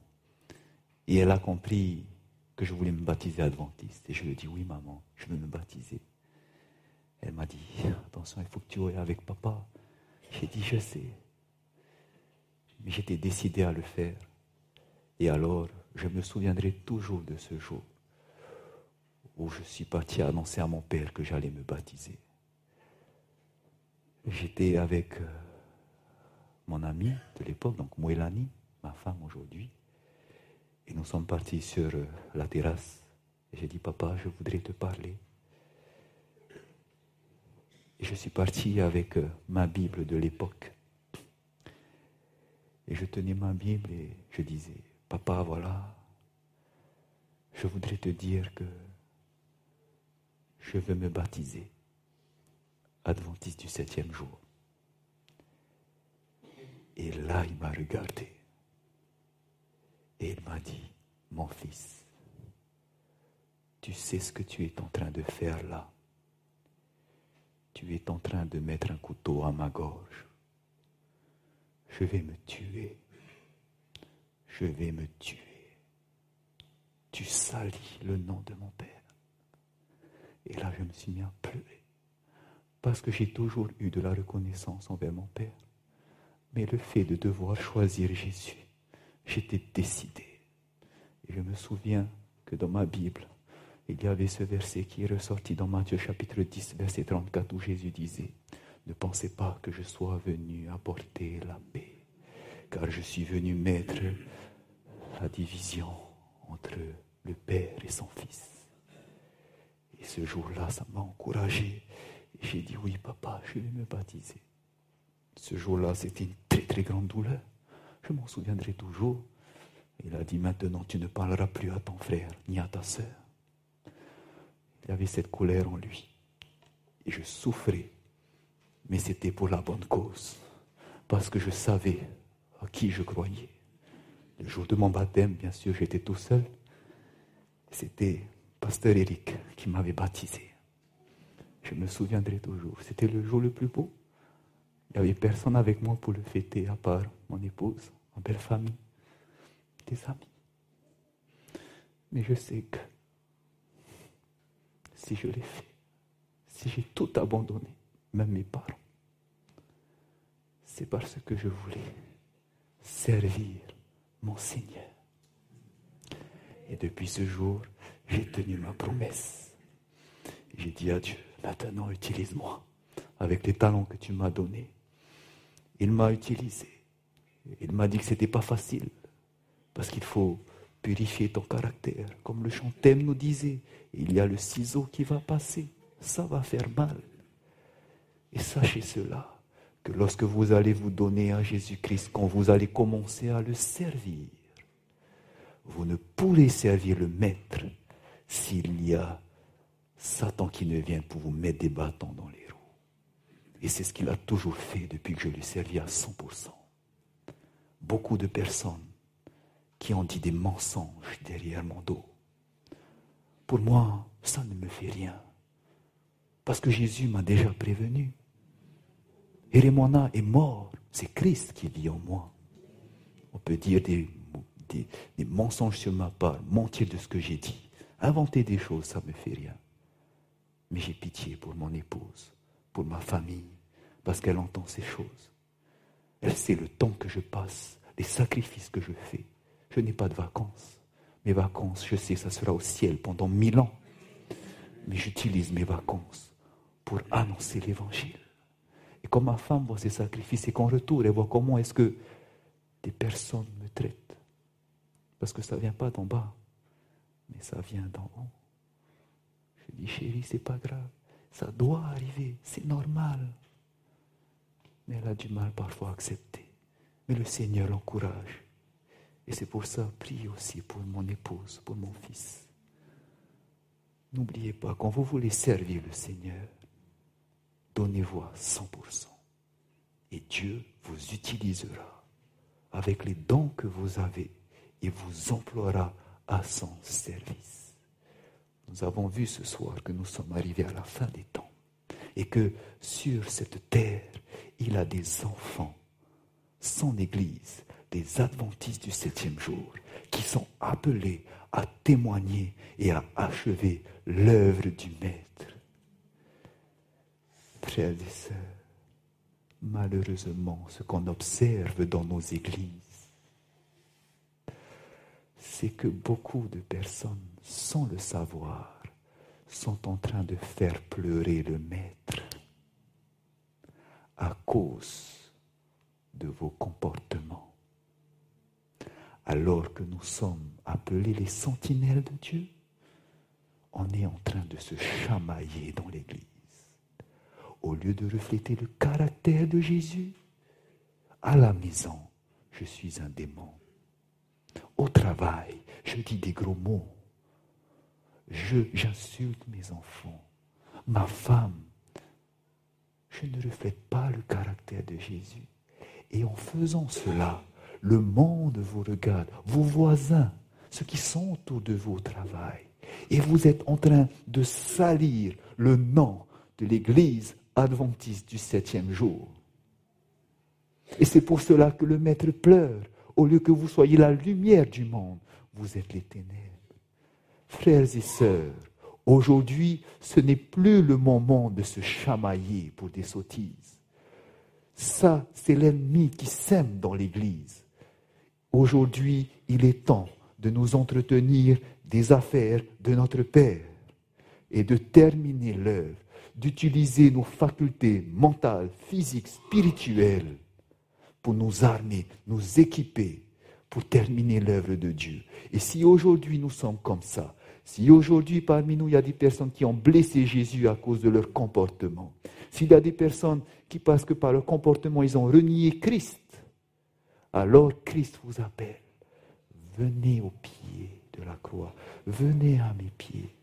Il a les bras grands ouverts. Repentez-vous, confessez vos péchés, car il est fidèle et juste pour nous les pardonner et pour nous purifier de toute iniquité. Vos robes peuvent devenir blancs, lavés par le sang de Jésus, mais c'est vous simplement qui devez faire cet acte de foi de dire Seigneur, me voici. Je suis mauvais. Mon cœur était partagé. Je te sers un petit peu toi, un petit peu la famille, un petit peu la culture, un petit peu, un petit peu le monde. Maintenant, je ne veux plus faire ça. Je veux être à tes pieds. Pardonne-moi pour mes péchés. Détourne-moi de mes idoles et purifie-moi par ton sang. Et alors, Jésus pourra vous utiliser. Vous vous souvenez de Pierre, n'est-ce pas? Lui qui a dit qu'il n'allait jamais renier son maître. Trois fois, il l'a fait. Mais est-ce que c'est pour autant que Jésus l'a mis de côté? Si tu crois que ton cas est déplorable, regarde Pierre, renié devant Jésus. Mais parce qu'il a renié trois fois, trois fois il a confessé Jésus-Christ quand Jésus lui a demandé, Pierre, m'aimes-tu? Et maintenant que sa confession était sincère devant les autres disciples, il a été ensuite un pilier de l'Église. Il a prêché lors de la Pentecôte. Il était utilisé par le Seigneur. Donc vous aussi, si vous avez renié votre maître, revenez à lui, il vous appelle. Laissez-vous nettoyer par le sang de Jésus. Et maintenant, entièrement, donnez-vous à Jésus. Et je peux vous dire que si vous vous donnez pleinement à lui, votre temps, votre argent, vos talents, tout à lui. Il vous utilisera. Il vous utilisera pour terminer l'œuvre ici en Calédonie. Et c'est ce que Dieu veut maintenant. Alors la question est celle-ci. Puisque Dieu appelle des personnes, est-ce que toi ce soir, tu voudrais répondre à son appel en disant Seigneur, me voici? Est-ce que tu aimerais être utilisé par le Seigneur? Est-ce que tu désirerais être lavé, purifié par le sang de Jésus? Si ce soir tu as compris que tu es ici pour terminer l'œuvre, alors le Seigneur t'appelle. Si ce soir tu entends cet appel, il est en train de te dire, maintenant, il est temps de tout laisser de côté Abandonne tes fardeaux, abandonne tes soucis aux pieds de Jésus. Est-ce que ce soir parmi nous, il y aurait des personnes qui aimeraient se consacrer à Dieu? Est-ce que ce soir, il y aurait des personnes qui aimeraient répondre à son appel? Si tu entends cette voix, le Seigneur aimerait que tu puisses témoigner devant lui, simplement en levant ta main. Si tu ressens ce désir, ne le fais pas si tu ne le sens pas. Mais si tu sens ce désir en toi de vouloir être utilisé par le Seigneur, blanchi par son sang, et te consacrer à son œuvre, Alors lève ta main. Dieu voit ton cœur. Et nous allons faire une prière pour toutes ces personnes qui aimeraient se consacrer à Dieu. Je voudrais pour cela appeler le pasteur de l'église, pasteur Assa, pour prier pour nos membres, afin que Dieu puisse affirmer cette promesse que vous lui faites ce soir.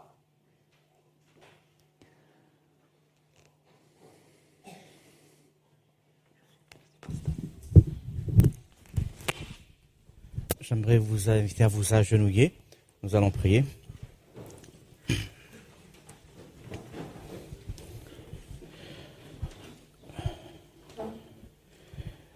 Seigneur Dieu, nous ne pouvons que nous prosterner, nous humilier devant ta majesté. La parole prophétique nous permet de voir ta majesté, ta gloire, et de comprendre quelle est notre position vis-à-vis de toi. Nous savons, Seigneur, que tu viens bientôt. Le monde va quelque part à la dérive, et c'est une certitude. Et tes enfants, Seigneur, malheureusement, beaucoup d'entre nous, nous ne sommes pas encore prêts à donner notre cœur tout entier à toi. Et alors que nous sommes agenouillés devant toi, nous voudrions te demander, Seigneur, de nous aider, d'avoir pitié de nous, de nous pardonner, d'étendre ta main sur nous, tes enfants, et de nous faire prendre conscience que le temps est venu de ne plus avoir ce double allégeance, que notre allégeance devrait être à Jésus-Christ et Christ seul. Aide-nous, Seigneur, à pouvoir prendre la décision dès ce soir. Ceux qui ont levé la main, tu as vu. Ceux qui ne l'ont pas fait, tu le sais pourquoi. Et mais c'est ton Esprit Saint qui nous amène, Seigneur, à nous lever pour prendre ta cause. Seigneur, il y a des choses qui nous retiennent encore ici-bas, qui nous empêchent de nous donner tout entier à toi.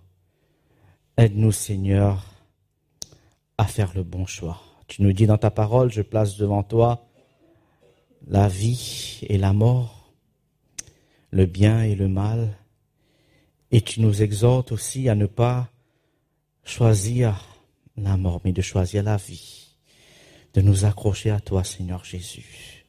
La décision que nous avons prise dans notre cœur, même si nous avons hésité de lever la main, tu sais, le fait que nous sommes ici, c'est le signe que nous t'aimons, que nous te recherchons, que nous t'adorons et que tu es le Dieu de notre vie. C'est pour cette raison que nous sommes dans ta maison.